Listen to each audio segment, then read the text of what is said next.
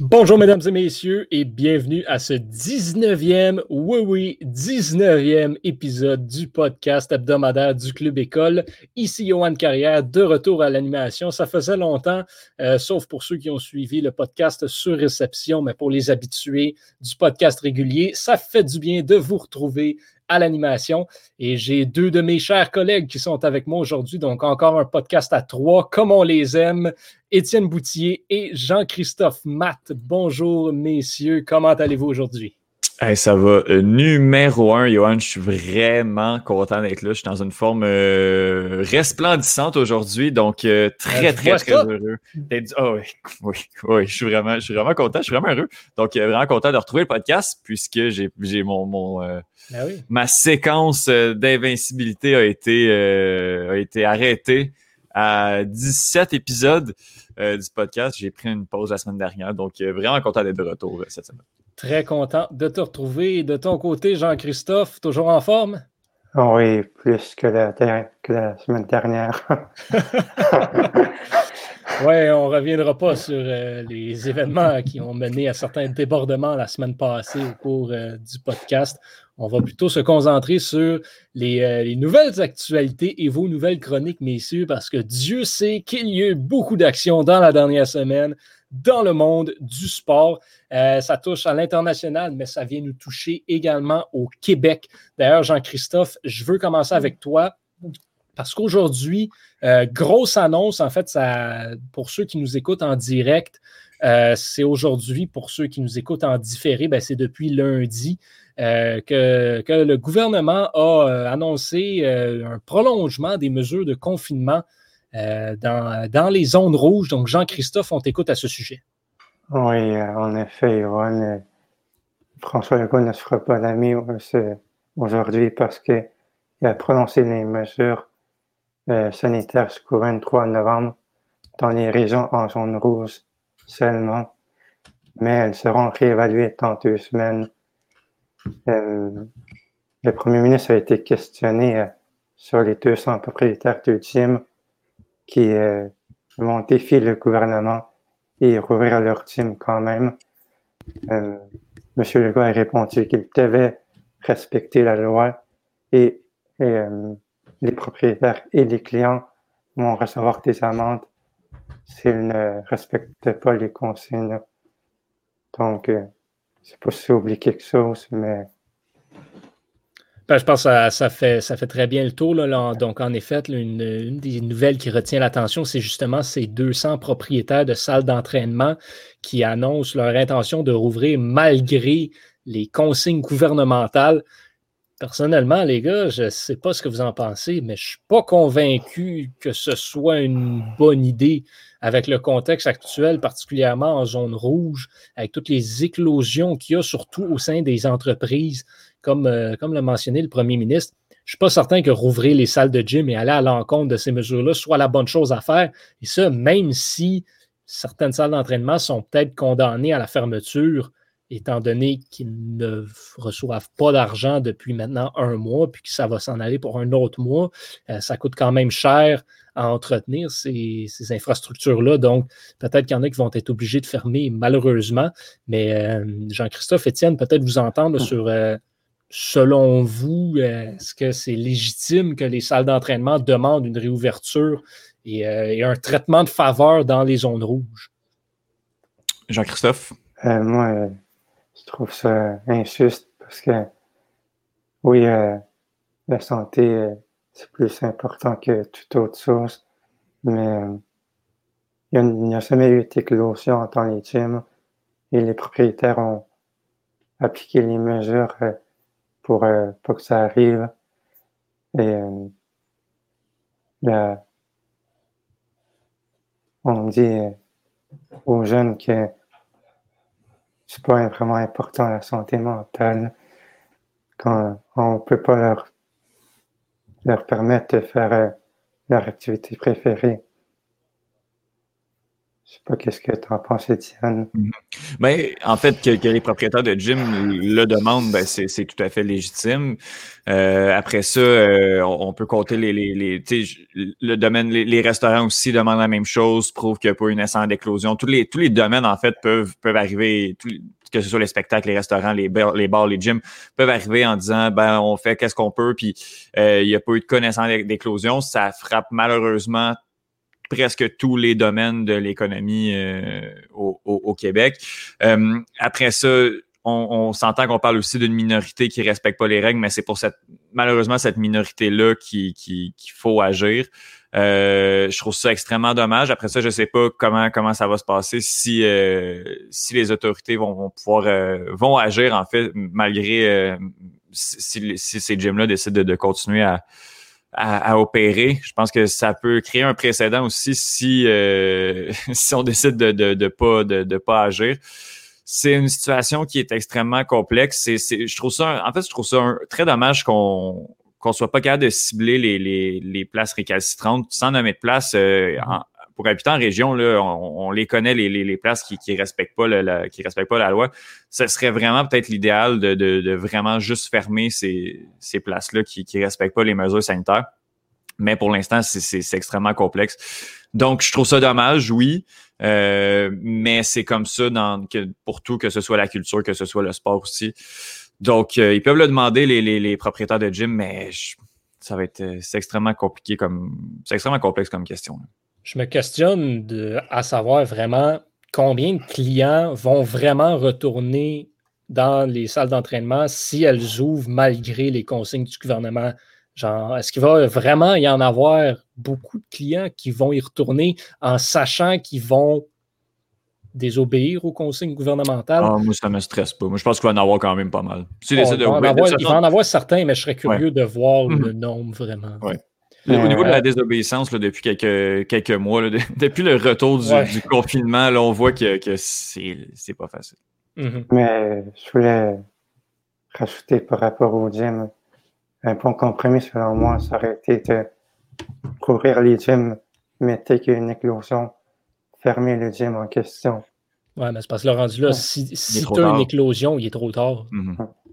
C'est que je pense que c'est vraiment ça qu'on veut éviter du côté du gouvernement c'est justement là, on prend ces mesures-là pour prévenir les éclosions. Si tu ouvres puis il y a une éclosion, ben, c'est un peu à l'encontre de tes, objectifs. Étienne, on va enchaîner maintenant avec ta nouvelle, euh, nouvelle majeure, une vraie bombe dans le monde de l'UFC. Euh, Khabib Nurmagomedov qui annonce sa retraite. oui, euh, grosse, grosse, grosse surprise euh, à la, toute fin de l'UFC 250. Bon, en premier lieu, je vais vous dire combien j'ai aimé un, pay-per-view, une télé à la carte, un événement en direct l'après-midi. L'UFC a décidé de, s'arrimer à, l'horaire, en fait, au prime time, euh, aux heures primées euh, de l'Europe, de la Russie pour, euh, pour Habib Nurmagomedov qui, qui, vient de, justement de la Russie. Euh, donc oui, c'est en milieu d'après-midi qu'on a pu regarder cet événement-là de l'UFC 254 qui a été, ma foi, très, très, très intéressant. Seulement une seule décision dans un match qui a été bien, bien disputé durant toute la carte, mais qu'est-ce qui retient l'attention? C'est le, combat principal. Une victoire de Habib Nurmagomedov sur un, une soumission, un, étranglement par triangle euh, sur euh, Justin Gagey euh, au début du deuxième round. C'était, vraiment un, combat qui était très intéressant. J'en aurais pris plus que, qu'une soumission puis un, puis un arrêt au deuxième round. Mais c'est surtout à la fin, à la fin de ce combat-là, je vais vous faire la, petite histoire. Habib, au moment où, où il sait qu'il, gagne, se, se fond en larmes carrément au milieu de l'octogone. C'était une scène qui était, qui était extrêmement touchante. Même Justin Gagé, son adversaire, au moment où s'est réveillé parce que, parce que Habib l'a envoyé euh, bien solidement euh, dormir, euh, est allé consoler son adversaire. bon, Habib a souffert de la mort de, de, son père au mois de juillet dernier. Son père qui, qui est décédé ben, de, de, la pandémie euh, de, du COVID-19. Euh, et euh, on voit qu'il était extrêmement touché. Son père était son son partenaire dans toute cette aventure-là des arts martiaux mixtes, c'était son entraîneur, euh, c'était son entraîneur privé, son entraîneur-chef. Euh, et tout ce projet-là, UFC, arts martiaux mixtes, ben, c'était Abdul Manap et Habib Nurmagomedov ensemble qui devaient le mener. Euh, et ça, je crois que ça a tout pris à Habib pour faire ce dernier combat-là, puisque justement, au micro de, John Hannick, dans une entrevue très, très, très touchante qui fait, qui fait monter les allergies comme j'aime bien le dire, euh, qui, euh, qui annonce que c'était son dernier combat. Ça, ça, lui a pris tout ce qui tout ce qu'il y avait à l'intérieur pour faire ce, ce, combat-là. Et euh, il, il prend sa retraite. Il a annoncé qu'il prenait sa retraite, que c'était son dernier combat. et symboliquement, il a enlevé ses gants et les a laissés au milieu de l'octogone. Habib Nurmagomedov part avec une fiche parfaite de 29 victoires et zéro défaite. Dans l'ère moderne ou dans l'ère tout court des arts martiaux mixtes de l'UFC ou même dans le sport professionnel, c'est presque du jamais vu. Mhm. euh, dans les arts martiaux mixtes, c'est du jamais vu. Habib Magomedov qui part avec, avec cette fiche parfaite-là. Euh, je vous... Euh, je vous avertis, les amis, qu'on va entendre parler de comeback pendant des années et des années et des années. Je ne sais pas s'il va en avoir un. Euh, je crois que Habib va vouloir aller chercher la 30e victoire pour faire un, un, 30-0 et, se retirer euh, parfaitement. Mais euh, comme j'en ai parlé avec le cas de Georges Saint-Pierre, quand on quitte invaincu ou avec une bonne séquence de victoire, les rumeurs de retour euh, sont, sont tout le temps, tout le temps, tout le temps présentes. donc, on va laisser à Habib le temps de faire son deuil pour de vrai, de se préparer, de continuer à s'entraîner, de, de, de, de justement vivre, sa vie comme, euh, comme il l'entend. Un retour, ben, on en reparlera euh, plus tard, mais euh, très, très belle carrière pour, pour The Eagle, le russe qui prend sa retraite à la suite de sa dernière victoire contre Justin Gaethje. Absolument. Puis, puis bien évidemment, c'est sûr qu'on va en parler de retour, comme, tu le mentionnes. Selon toi, ça pourrait prendre combien de temps avant qu'il envisage sérieusement de peut-être revenir? Euh, je vois, honnêtement, je vois un peu le même, euh, le même, la même formule que Georges Saint-Pierre. Georges Saint-Pierre qui avait annoncé une pause en 2013, qui a combattu en 2017. Euh, je, crois qu'on va en entendre parler d'ici 2022. Puis là, c'est juste une, une, prédiction, là, mais mm-hmm. c'est sûr, c'est sûr que les rumeurs, les rumeurs vont arriver. et je ne sais pas s'il va accepter, je ne sais pas s'il va l'envisager, mais c'est sûr, c'est sûr que ça va partir. On va juste laisser la poussière retomber, mais je crois que d'ici deux, trois ans, euh, la, la, la, machine va repartir, puis, euh, puis on va essayer de trouver euh, quelconque adversaire à, à Habib, qui, qui, a aussi bien joué durant toute la semaine, là, qui a bien joué le jeu. bon, il savait que c'était son dernier combat en carrière, il a parlé toute la semaine en disant que bon, Dana, il avait promis de belles choses, que c'était Gadget au mois au mois d'octobre et Georges Saint-Pierre au mois d'avril. Il l'a joué, euh, il l'a joué au complet. Je ne sais pas s'il va essayer de la rejouer encore euh, dans les prochaines années, mais oui, deux ans, à mon avis, euh, on va réentendre parler d'un retour du côté de Rabbi Nurmagomedov. Ben, super, merci beaucoup, messieurs. Je vais y aller de mon côté avec une nouvelle qui touche un petit peu un sujet qu'on avait abordé il y a deux semaines, je crois, parce que ben, c'est maintenant officiel. Lewis Hamilton a sa 92e victoire en Formule 1 et euh, donc passe donc au premier rang de l'histoire à ce chapitre devant Michael Schumacher. Euh, et donc, c'est sa 92e, donc euh, pas, de, pas de surprise. Et c'était sa, sa 262e course, donc son, son 262e départ pour aller chercher sa 92e victoire sur le circuit de la Formule 1. je regarde les, les statistiques rapidement entre les deux. Puis, euh, puis Étienne, on en avait parlé un petit peu avec toi, mais maintenant qu'on a euh, maintenant qu'on a la 92e victoire du côté de Lewis Hamilton et qui se dirige là, clairement vers un septième mm-hmm. championnat, euh, ce qui égalerait encore une fois la marque de, de Michael Schumacher. la seule statistique dans laquelle euh, Hamilton n'est pas supérieur à Michael, Schumacher, c'est dans le nombre de, courses que ça lui a pris pour atteindre la 92e victoire. Euh, malgré cela, est-ce que, selon toi, on peut peut-être qu'on parler maintenant officiellement de Lewis Hamilton comme le plus grand courseur automobile de l'histoire, le plus grand pilote automobile, en fait? Euh, oui, bah oui, Hamilton peut entrer dans la conversation. Je suis pas, je suis pas un grand connaisseur de, de Formule 1, mais avec ces statistiques-là, c'est sûr, sûr, sûr qu'on peut, on peut débattre à savoir si Lewis Hamilton est le, le GOAT, le greatest mm-hmm. of all time, le meilleur de, de tous les temps. Euh, après ça, est-ce qu'il est? C'est vrai que peut-être que Michael Schumacher, ça lui a pris moins de, de, de temps. Euh, de temps aller chercher ce, nombre-là, mais je pense qu'au final, dans le livre des records, on, va, on regarde plutôt la quantité, pas nécessairement la vitesse à, laquelle on, s'en va la chercher. Puis euh, je crois pas qu'Hamilton soit en fin de carrière non plus. Je pense qu'il va battre euh, il va battre ce record-là, puis il va continuer à, enfiler, euh, enfiler les victoires. Euh, donc, ça s'arrêtera pas à 92, ça s'arrêtera pas à 93 non plus. oui, Lewis Hamilton peut assurément entrer dans la conversation du, du meilleur pilote automobile de Formule 1 de tous les temps j'irais même jusqu'à dire, selon moi, c'était ça qui lui manquait. Mm-hmm. je, vous dirais, selon moi, Lewis Hamilton est le plus grand, le, meilleur de tous les temps au niveau de la Formule 1. Donc, euh, je l'ai peut-être euh, peut juste souligné euh, cet accomplissement pour le Britannique Lewis Hamilton. Étienne, on retourne avec toi mm-hmm. pour les, pour les chroniques. parce que là, ben, on va faire un parallèle avec la, la fin de carrière de Nurmagomedov. Et ta chronique, c'est, selon toi, les trois pires fins de carrière à l'UFC. Donc, Rabib qui, lui, c'est une belle fin de carrière, on va pas se mentir là-dessus. Il y en a des moins belles, par contre. je te laisse nous en parler. Oui, mais c'est ça. Puis j'en avais parlé pendant ma chronique sur, sur le fait que je ne souhaitais pas un, retour de Georges Saint-Pierre. C'est que qu'est-ce qui, qui, vient déranger un peu, c'est que euh, on, quand des gars comme Habib, Georges Saint-Pierre partent, c'est qu'ils partent sur des victoires, sur des grosses, grosses, grosses séquences de victoires. Donc, en tant que euh, sportif, on connaît pas leurs limites. On sait pas c'est quoi leurs limites sportives, puis quel sommet ils auraient pu atteindre parce que euh, on, peut, on peut assumer que s'ils avaient continué, ben, ils auraient quand même continué à grimper. Peut-être que Khabib se serait rendu à 35, 40 victoires de suite. On ne sait pas. Peut-être qu'il aurait arrêté à 29. On le saura jamais ou presque. Mais il y a d'autres combattants qui ont été au sommet et qui l'ont échappé et qui, au lieu de, bon, euh, ben, qui maintenant connaissent leurs limites, décident de continuer à grimper mais dans une, euh, dans une pente qui s'enlise, qui s'enlise, qui s'enlise, qui fait en sorte que ces combattants-là ben, continuent à descendre une côte au lieu de la monter, euh, ce, qui est, ce qui est souvent très triste.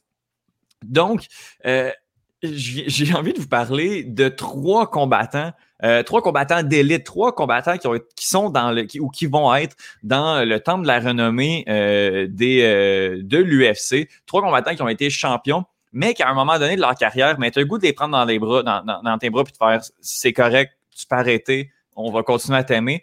Parce que qu'est-ce que tu es en train de faire présentement? C'est que tout le leg que tu as laissé en tant que champion euh, est en train d'être éclipsé par euh, tous tes déboires de, fin de carrière. Donc, euh, c'est trois combattants qui, au moment ou vers la fin de la carrière, ils étaient en train de, tout scraper, tout l'héritage du sport qu'ils ont laissé derrière eux. Donc, je vais commencer avec, euh, avec le, numéro 3 de, de, mon top 3. Il s'agit de BJ Penn. BJ Penn, rapidement. Euh, si ma mémoire est bonne, je crois que c'est le, le premier combattant à avoir eu deux ceintures dans deux catégories différentes, soit la catégorie des mi-moyens et la catégorie des poids légers. BJ Penn, c'est un monstre du sport. C'est un gars qui est tout simplement incroyable, qui justement a été champion des poids légers pendant plusieurs années. Et euh, jusqu'à euh, un moment donné dans sa carrière, en 2009, il était à 15 victoires et 5 défaites, ce qui est très respectable, qui venait de battre le record pour le plus de, victoires, de, de, défenses consécutives d'un titre des poids légers.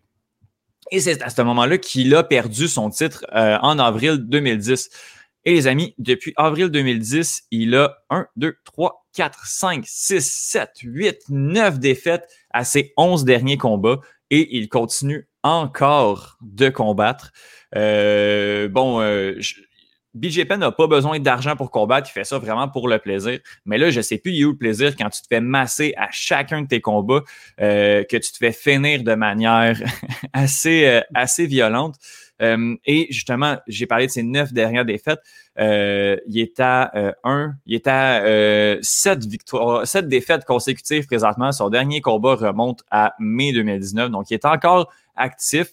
Et là, ce serait vraiment le temps de la retraite pour, euh, pour BJ Penn, qui est sur une séquence complètement catastrophique. Et pour acheter l'insulte à l'injure, euh, il y a une vidéo de lui euh, tout récemment qui circule où il s'en est pris à des gens dans un bar de, de en Hawaï, d'où il vient, donc, même au niveau personnel, ça va vraiment pas du tout. Je souhaite vraiment, vraiment, vraiment une bonne retraite à BJ Penn, qui est un combattant incroyable, mais qui est vraiment dépassé par le nouveau, le, les nouveaux euh, combattants euh, d'arts martiaux mixtes euh, qui arrivent en 2020. Deuxièmement, je veux y aller avec un, un autre des, des, des un, je ne pas nécessairement dire le meilleur des combattants de tous les temps, euh, c'est pas le cas, mais c'est le meilleur combattant de sa génération, assurément. je vais vous parler de Tito Ortiz. Tito Ortiz, ça a été la première grosse vedette de l'UFC. C'est lui qui, euh, qui a, le premier qui a fait vendre des télés à la carte à l'UFC, qui, a, rempli les poches de l'organisation, assurément.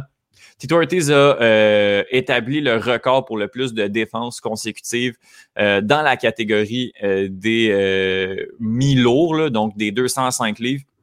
Il était tout simplement incroyable. Mais au moment où il a perdu euh, son titre en 2003, il a vraiment plus été le même. Euh, il y a eu un bon run par la suite, euh, notamment il s'est relancé en, battant le Québécois Patrick Côté. On est en 2004.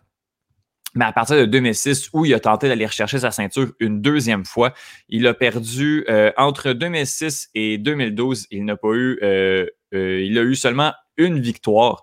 Euh, donc, ça, c'est sur une dizaine de, combats. Il a seulement eu une victoire là-dessus. Là, on parle d'un ancien champion qui a un record de l'UFC. C'est tout simplement pathétique. Euh, et par la suite, euh, bon, a eu son dernier combat de, retraite de l'UFC.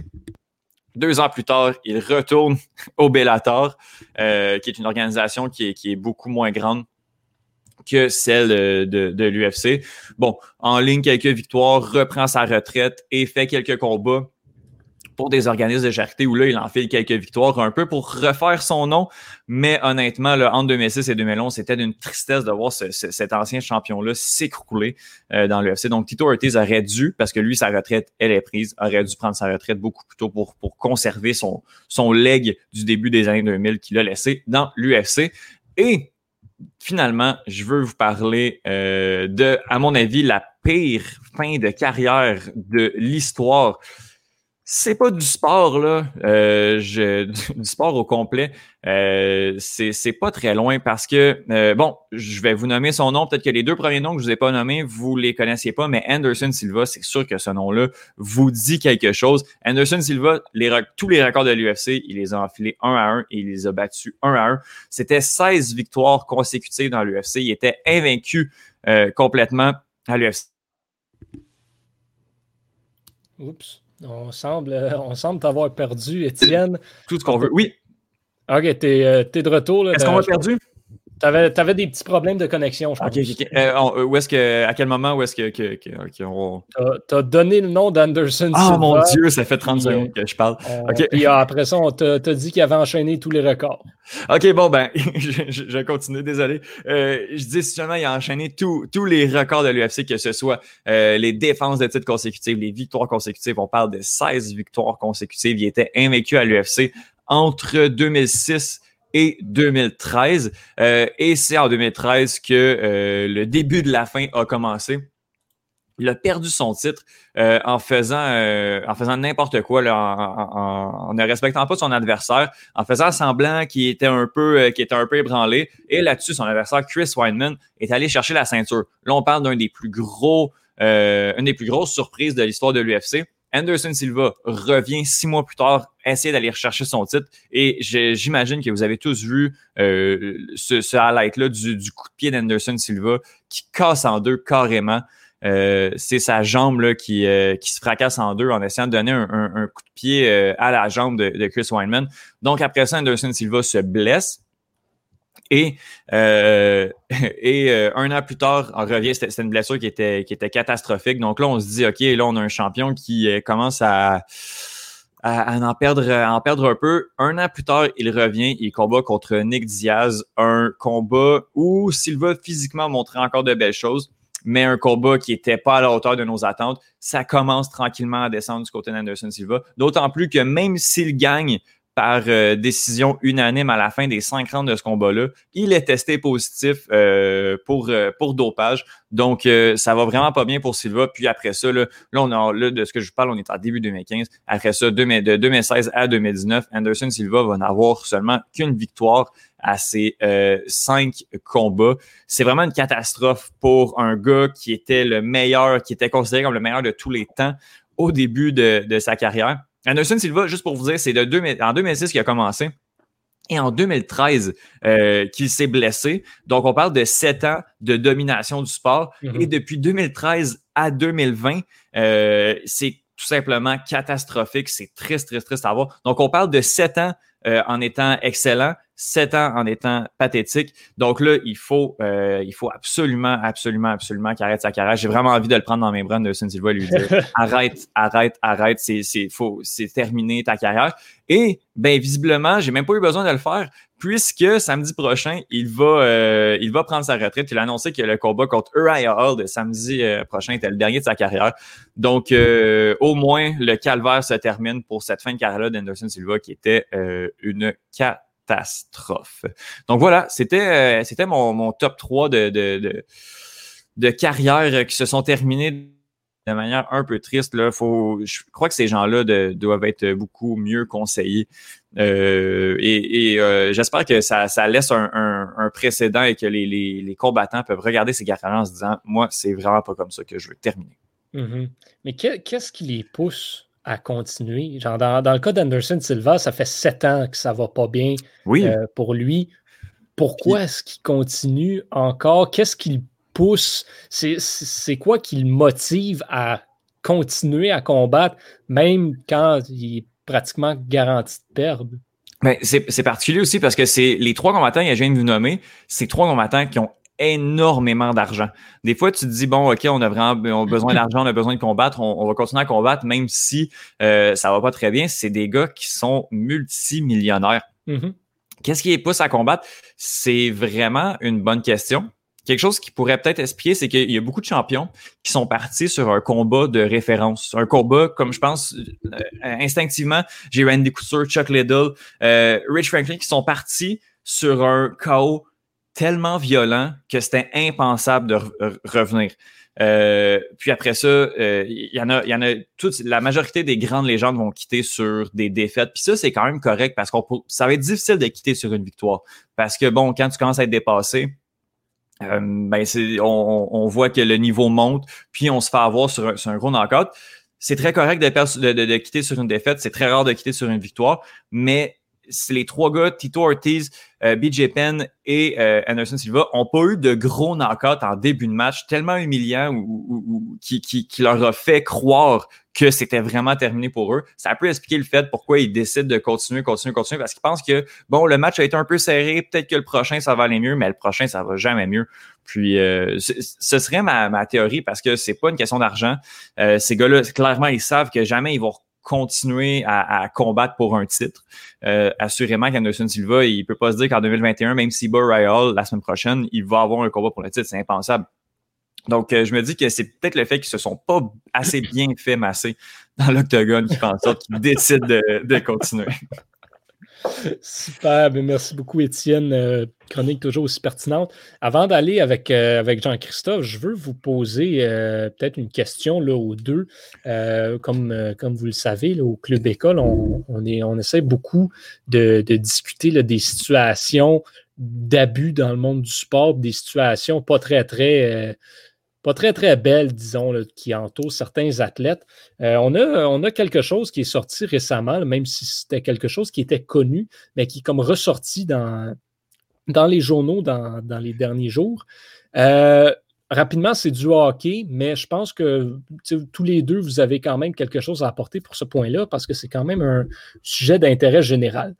Euh, je vous mets en contexte les Coyotes de l'Arizona, donc équipe disons qu'il y a de la misère depuis quelques années dans la Ligue nationale de hockey. Euh, repêchage 2020, donc, euh, dont on a couvert la première ronde en direct. Euh, pour la première ronde, les Coyotes n'avaient pas de sélection. puisqu'il l'avait échangé. Même chose pour la troisième ronde. Et pour la deuxième ronde, on a, on, a dû abandonner le choix de deuxième ronde comme le choix de première ronde de l'an prochain, dû euh, aux, tests physiques illégaux que l'organisation avait conduits. Donc, première prise, les tests illégaux, on perd des, des choix repêchage. Et là, ensuite, le président de l'organisation des Coyotes est nommé sur un conseil qui, euh, vise à favoriser l'inclusion des joueurs, euh, des joueurs surtout noirs, mais surtout aussi au niveau de tout ce qui est la diversité dans le monde du hockey. Donc, le président est élu sur ce conseil-là. Mais, choix de quatrième tour, le premier choix des Coyotes dans ce repêchage-là, et il l'utilise pour repêcher un certain Mitchell Miller. Ce nom-là ne vous dit probablement absolument rien pour l'instant, mais ce qu'il faut savoir, c'est qu'il y a quatre ans, Mitchell Miller a avoué avoir euh, fait, ben, causé dans le fond du, bullying sur un, jeune de son école, un jeune, jeune enfant noir, qui euh, était également, euh, qui avait des, qui avait une déficience euh, intellectuelle. Donc, qui, a, qui était, j'ai pas le mot exact de, de, ce qu'il avait, mais donc, il était son, son âge mental à l'époque, alors que tout le monde avait 14-15 ans, lui, il avait l'âge mental d'une personne de 10 ans. Donc, euh, Mitchell Miller, qui a fait des choses vraiment pas correctes, euh, beaucoup d'intimidation, vraiment des, des pas belles histoires à entendre. Vous pourrez aller chercher sur, euh, sur Internet pour plus de détails là-dessus. Et donc, les Coyotes repêchent ce joueur euh, en ayant leur président sur le Conseil d'inclusion de la diversité dans le monde du hockey. Deuxième prise. Et ensuite, ben, une fois que l'histoire sort au grand jour, euh, l'organisation des Coyotes ne dit rien, ne, prend pas position, ne sort pas de communiqué sur les réseaux sociaux, sur leur site Internet. Troisième prise. Mais là, après ça, ce qui se passe, c'est que euh, on, euh, du côté des, coyotes, on envoie euh, une réponse, en fait, un, un petit communiqué au Arizona Republic, donc qui est un, qui est un journal de l'Arizona, qui dit dans le fond que ils étaient au courant de toute la, de toute la polémique entourant Mitchell Miller et qu'ils l'ont quand même repêché, alors que euh, plusieurs équipes avaient décidé de l'ignorer et il y a même certaines équipes qui apparemment voulaient euh, rayer son nom, donc qu'il soit impossible de repêcher ce joueur-là en raison de ce qu'il avait fait. Les Coyotes ont quand même décidé de le repêcher et ils, ils se sont justifiés en disant qu'ils voulaient faire partie de la solution au problème et qu'ils voulaient donner les outils à Mitchell Miller pour se réorienter dans la bonne direction et racheter ses erreurs du passé. Euh, premièrement, j'aimerais, j'aimerais vous entendre, peut-être en commençant avec, euh, avec Étienne, sur est-ce que, euh, selon toi, en sachant ce que Mitchell Miller avait fait, les Coyotes de l'Arizona auraient dû passer leur tour sur lui, surtout considérant toute la polémique dans laquelle l'équipe se trouve en ce moment avec le, scandale de tests physiques illégaux? Oh. Euh, éthiquement, oui. Sportivement, non. Euh, dans, le sens que, que c'est pas le premier. C'est pas, mm-hmm. pas la première fois qu'il y a des trucs comme ça qui, qui, qui, se passent, que des équipes signent des gars, repêchent des gars, font, font jouer des gars avec des, des, des problématiques euh, comme, comme celle-là. Je pense que le problème des Coyotes, c'est qu'ils pensaient peut-être pas que ça allait sortir public. Ça excuse rien à ce que ce que ce que M. Mitchell a fait. Je n'étais pas au courant de l'histoire. Je viens de je viens de, de lire euh, lire qu'est-ce qui qu'est-ce qui était euh, qu'est-ce qui était reporté, qu'est-ce qui lui était reproché, ce qui est tout simplement horrible et inacceptable. Après ça, euh, je ne vais pas nommer de nom pour euh, pour pas euh, pour pas faire de diffamation, quoi que je crois pas que ça se retrouve à leurs oreilles, mais il y a énormément de sportifs avec des histoires, des allégations d'agression mm-hmm. sexuelle sur leur cas qui sont étouffés et qui sont ben endossés par l'équipe parce que parce que ils, savent et ils continuent à, le faire jouer. Donc, sportivement, les Coyotes ben, pensaient justement juste pas que cette histoire-là allait sortir, comme dans toutes les histoires de, de, de, de problèmes entre un joueur et, et, et son passé. Donc, euh, ben, ça fait encore partie de l'hypocrisie des, des, des, des, instances sportives qui continuent à justement à, repêcher des gars puis à, regarder le côté sportif en faisant abstraction de, tout. Euh, euh, de, de, toute leur vie. Après ça, euh, les explications qui viennent très très tard, euh, fair enough. ils ils ont fait qu'est-ce qu'ils ont pu avec avec la la, la, la, tempête médiatique qu'ils ont eux-mêmes causée. Mais tu sais, j'ai pas pas de solution, j'ai pas la morale, j'ai pas de réponse à ça. Mais oui, c'est sûr que puis là on accuse les coyotes parce que cette histoire-là s'est rendue publique, mais dans toutes les équipes sportives, mm-hmm. on entend des trucs à Montréal, on entend des trucs partout il y en a des affaires louches qui se passent puis que les équipes continuent à endosser. Donc, euh, c'est bien dommage que ce soit tombé sur les Coyotes, mais, euh, mais il, y en a, il, y en a, il y en a partout, De ton côté, euh, Jean-Christophe, quand les équipes savent, parce que là, il y en a qui ont soulevé la, possibilité de retirer le nom de Mitchell Miller du, tableau de repêchage, donc qu'il ne soit pas disponible pour aucune équipe. Est-ce qu'à moyen long terme, ça pourrait devenir une solution pour les ligues sportives que d'empêcher les équipes de repêcher des joueurs dont on sait qu'il y a eu euh, certaines problématiques rattachées à leur cas? Oui, c'est sûr. Euh, je vais essayer de rester calme parce que je trouve ça inacceptable que les Coyotes soient un joueur qui euh, a intimidé et lancé des insultes racistes à un gars qui, était jeune à l'époque. Hmm. Mais ce que je trouvais le plus ironique dans tout ça, c'est que des joueurs de la NH ont créé une alliance pour enrayer le racisme dans la ligue. Et qu'est-ce qu'ils font, les Coyotes? Ils repêchent un joueur qui a tenu des propos racistes. En plus que le président des Coyotes siège sur le conseil de la Ligue nationale pour inclure la, pour, promouvoir le, hockey et essayer de détruire ces barrières que, que, représente la diversité des personnes. Donc, c'est quand même en, effet assez ironique par rapport à ça. Ça, je te le donne.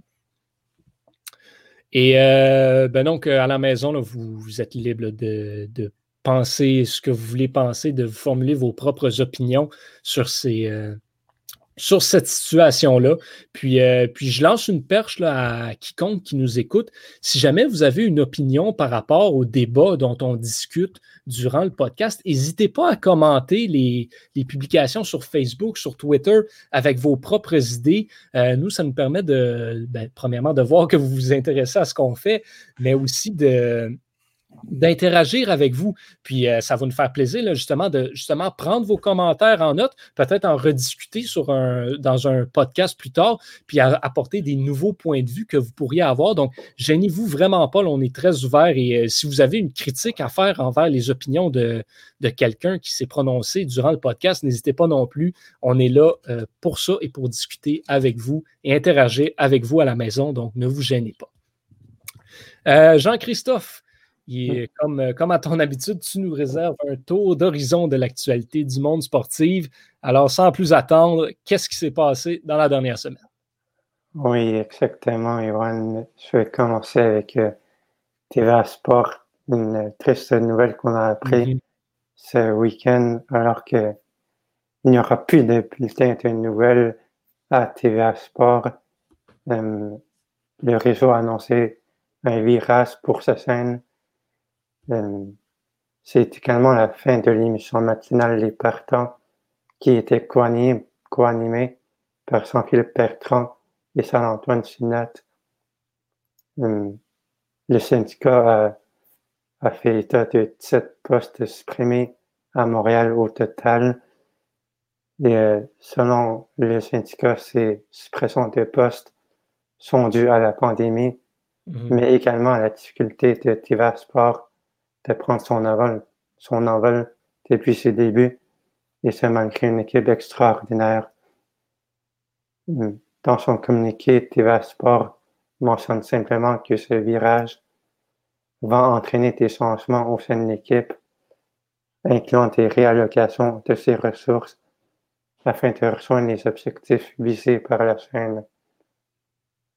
Euh, ils ont aussi annoncé leur intention de se distinguer en transformant les bulletins de nouvelles de sport traditionnels vers une offre concentrée à 100% sur le web. Donc, euh, ils vont des balados diffusion des nouvelles au quotidien et euh, plus d'événements sportifs en direct. Euh, est-ce que tu veux rajouter quelque chose, Johan?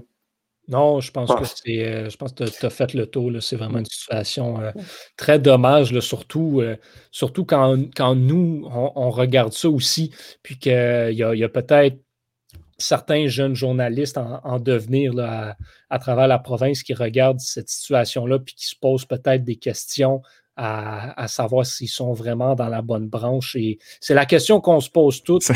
on choisit quand même de. Ça donne le goût de, faire le, métier, mais en effet, c'est ça, ça relance encore une fois le débat. donc, euh, peut-être que justement, en raison de, ces problématiques-là, le, Québec va perdre certains, euh, certains futurs bons journalistes. donc, très triste comme nouvelle.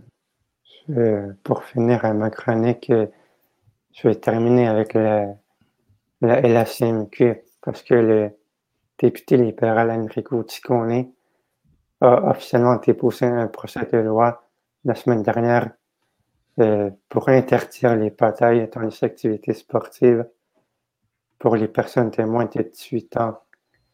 Euh, cette notion stipule non seulement que les bagarres sont interdites dans les sports auxquels des mineurs participent, mais que tout sportif qui contrevient à ce règlement est expulsé de l'activité à laquelle il participe lorsque la bataille survient. Euh, les règlements de sécurité d'une fédération d'organismes sportifs ou d'un organisme sportif non affilié à une fédération doivent prévoir les sanctions applicables en cas de récidive. Si le procès de loi parle de sport, euh, ça vise surtout le hockey et la LACMQ qui a imposé des règles plus strictes récemment en cas de bagarre, mais qui n'explique pas mais qui n'expulse pas automatiquement un joueur qui se les camps. Euh, L'ancien joueur de la LNH espère enrayer une fois pour toutes les bagarres dans le hockey. Par contre, la ministre des Sports et du Loisir, Isabelle Soret, prend plutôt le dialogue avec la Ligue et euh, elle ne croit pas qu'une loi soit la solution pour l'instant. Donc, euh, les gars, moi, débat porte justement là-dessus. Et euh, je voulais savoir, est-ce que, selon vous, les bagarres ont encore leur place dans n'importe quelle ligue de hockey? Ça, c'est la question à 100 000 hein? Ça, c'est euh, le débat qui fait rage au niveau du hockey depuis longtemps, longtemps, longtemps. je me souviens, là, V'là deux, euh, écoute, v'là six ans, j'avais fait un exposé oral justement là-dessus, est-ce que les bagarres ont, encore leur place dans le hockey? Puis, euh, selon moi, non. Selon moi, quand tu regardes le hockey, le hockey a tellement évolué sur tous les aspects depuis les années 70-80, sauf sur celui-là. Encore une fois, il y a des gars qui se battent qui se blesse inutilement. Je veux dire, ça, ça a plus sa place. Le hockey s'est rendu un sport de vitesse, c'est rendu un sport de talent, c'est rendu un sport d'agilité. C'est pas un sport de, de batailleur ou de, de gros gars qui se tapent dessus. Ça a plus sa place dans le monde du hockey. En fait, je vais être très franc. Selon moi, ça ne l'a jamais vraiment eu. Euh, tu veux, si tu veux voir deux gars qui se battent, va voir un gala de boxe, mais pas un match de hockey. Ou un gala de UFC. Ou un gala de UFC. Merci. non, mais... La WWE. Ouais. Même si c'est fake. Euh, pour, euh, pour rebondir un peu sur, euh, sur ce que tu dis, Johan, je suis pas d'accord avec le fait que ça n'a jamais nécessairement eu sa place. Il y a une grosse, grosse, grosse culture de, de, de, de bullying, d'intimidation au, au, hockey, de, de, une culture de gros bras, une culture de, qui, qui était nécessaire dans les années 70-80. Je pense que tu avais besoin de bagarreurs pour dire aux, aux gros gars d'arrêter d'aller d'aller slacker sur, euh, sur les, les, plus petits, les meilleurs, les meilleurs compteurs. on dit beaucoup que Wayne Gretzky n'aurait pas le même nombre de, de, de buts s'il n'avait pas eu son goon à côté de lui tout le temps. Mm-hmm. Ça, je pense que de toute façon, peut-être que ça n'aurait jamais dû avoir lieu. Je pense que les arbitres aussi qui peuvent très, très, très bien faire ce travail-là. Euh, ça, là-dessus, je pense qu'on est d'accord. Euh, je pense qu'en 2020, ça devrait être encore plus, euh, plus d'actualité d'avoir des arbitres qui s'occupent de, protéger les joueurs parce que c'est comme ça. Puis moi, je suis 100% d'accord avec toi que, les batailles ont, pas sa place, ont plus sa place assurément dans le hockey. Mais il y a une grosse, grosse, grosse culture de, de, t'es pas un homme si si tu je sais pas t'es pas capable d'encaisser les coups t'es pas tu sais je trouve que c'est très très très toxique puis c'est un peu, c'est un peu de ces raisons-là aussi pourquoi j'ai décroché du hockey il y a, quelques années. Je trouve que cette culture-là euh, vient beaucoup, beaucoup, beaucoup moins me chercher. Et euh, donc voilà. Je, pense que je pense que non, les, les, batailles n'ont plus leur place. Euh, peut-être que je, pense que je comprends un peu ton point de vue, peut-être qu'elle n'aurait jamais dû l'avoir leur place. Elle l'avait, mais là, mm-hmm. c'est quelque chose qui est complètement, complètement désuet. Elle l'avait pour, pour les raisons que tu as mentionnées, ce qui est tout à fait légitime mais je pense qu'il y aurait dû avoir une autre alternative que celle-là pour pas justement qu'on se retrouve aujourd'hui avec un débat sur est-ce que c'est légitime de, dans un sport où déjà tu peux arrêter la carrière de quelqu'un parce que tu fonces dedans euh, et tu entres en collision dans une bande, est-ce que c'est légitime d'en plus avoir le droit de régler tes problèmes en se battant carrément. C'est des gars qui savent. C'est des gars qui savent pas se battre non plus. Non, qui savent pas donner des coups de poing, qui savent pas. C'est pas juste d'en donner pour faire mal à puis ils sont en patin en plus. Je veux dire, l'équilibre n'est pas là du tout. Tu mm-hmm. fais un faux pas, tu tombes, tu te cognes la tête. Bonsoir la Ligue nationale. Oui, puis l'argument du momentum, là. C'est tout. Bon. C'est ça. Ça, on n'ira pas plus loin. Est-ce que ça change vraiment quelque chose? Ben Moi, je pense que changer le momentum, va marquer un but, tu vas voir que ça va faire la job. Là, je le note, là, je vais essayer de voir si je peux euh, pas faire un article là-dessus.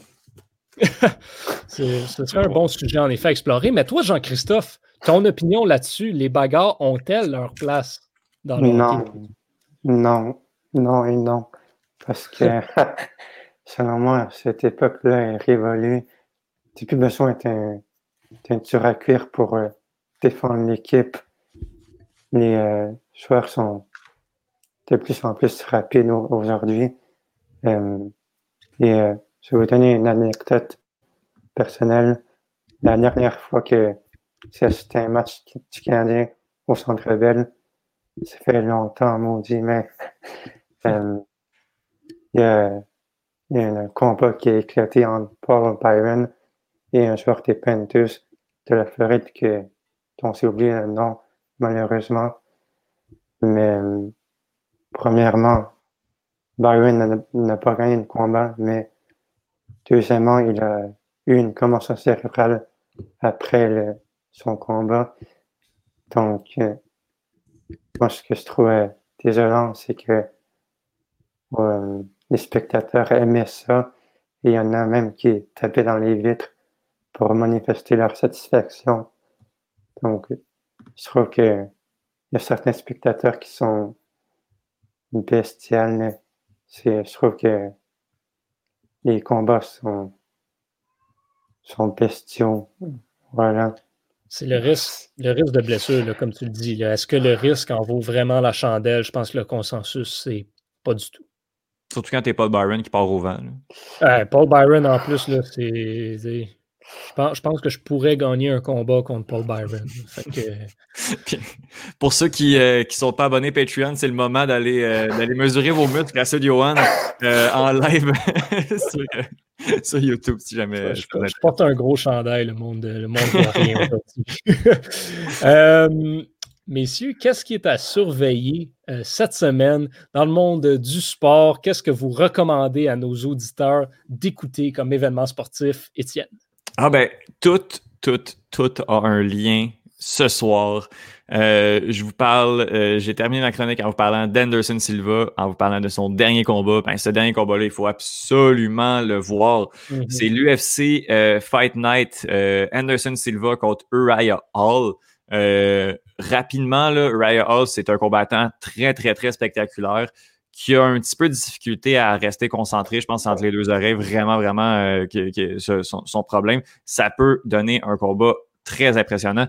Euh, on, connaît Anderson Silva qui lui aussi possède un, arsenal athlétique et technique incroyable. Ça peut, euh, ça va rester debout, ça ira pas à terre ce, combat-là. Ça peut par exemple durer 5 rounds un peu terne comme ça peut se terminer en 10 secondes assez rapidement. Euh, et ça va être justement, ça risque d'être euh, pour une deuxième semaine consécutive assez émotif. Anderson Silva, c'est un gars qui, qui est très très très émotif dans l'octogone je m'attends, je m'attends à, quelques rounds de la part du Brésilien.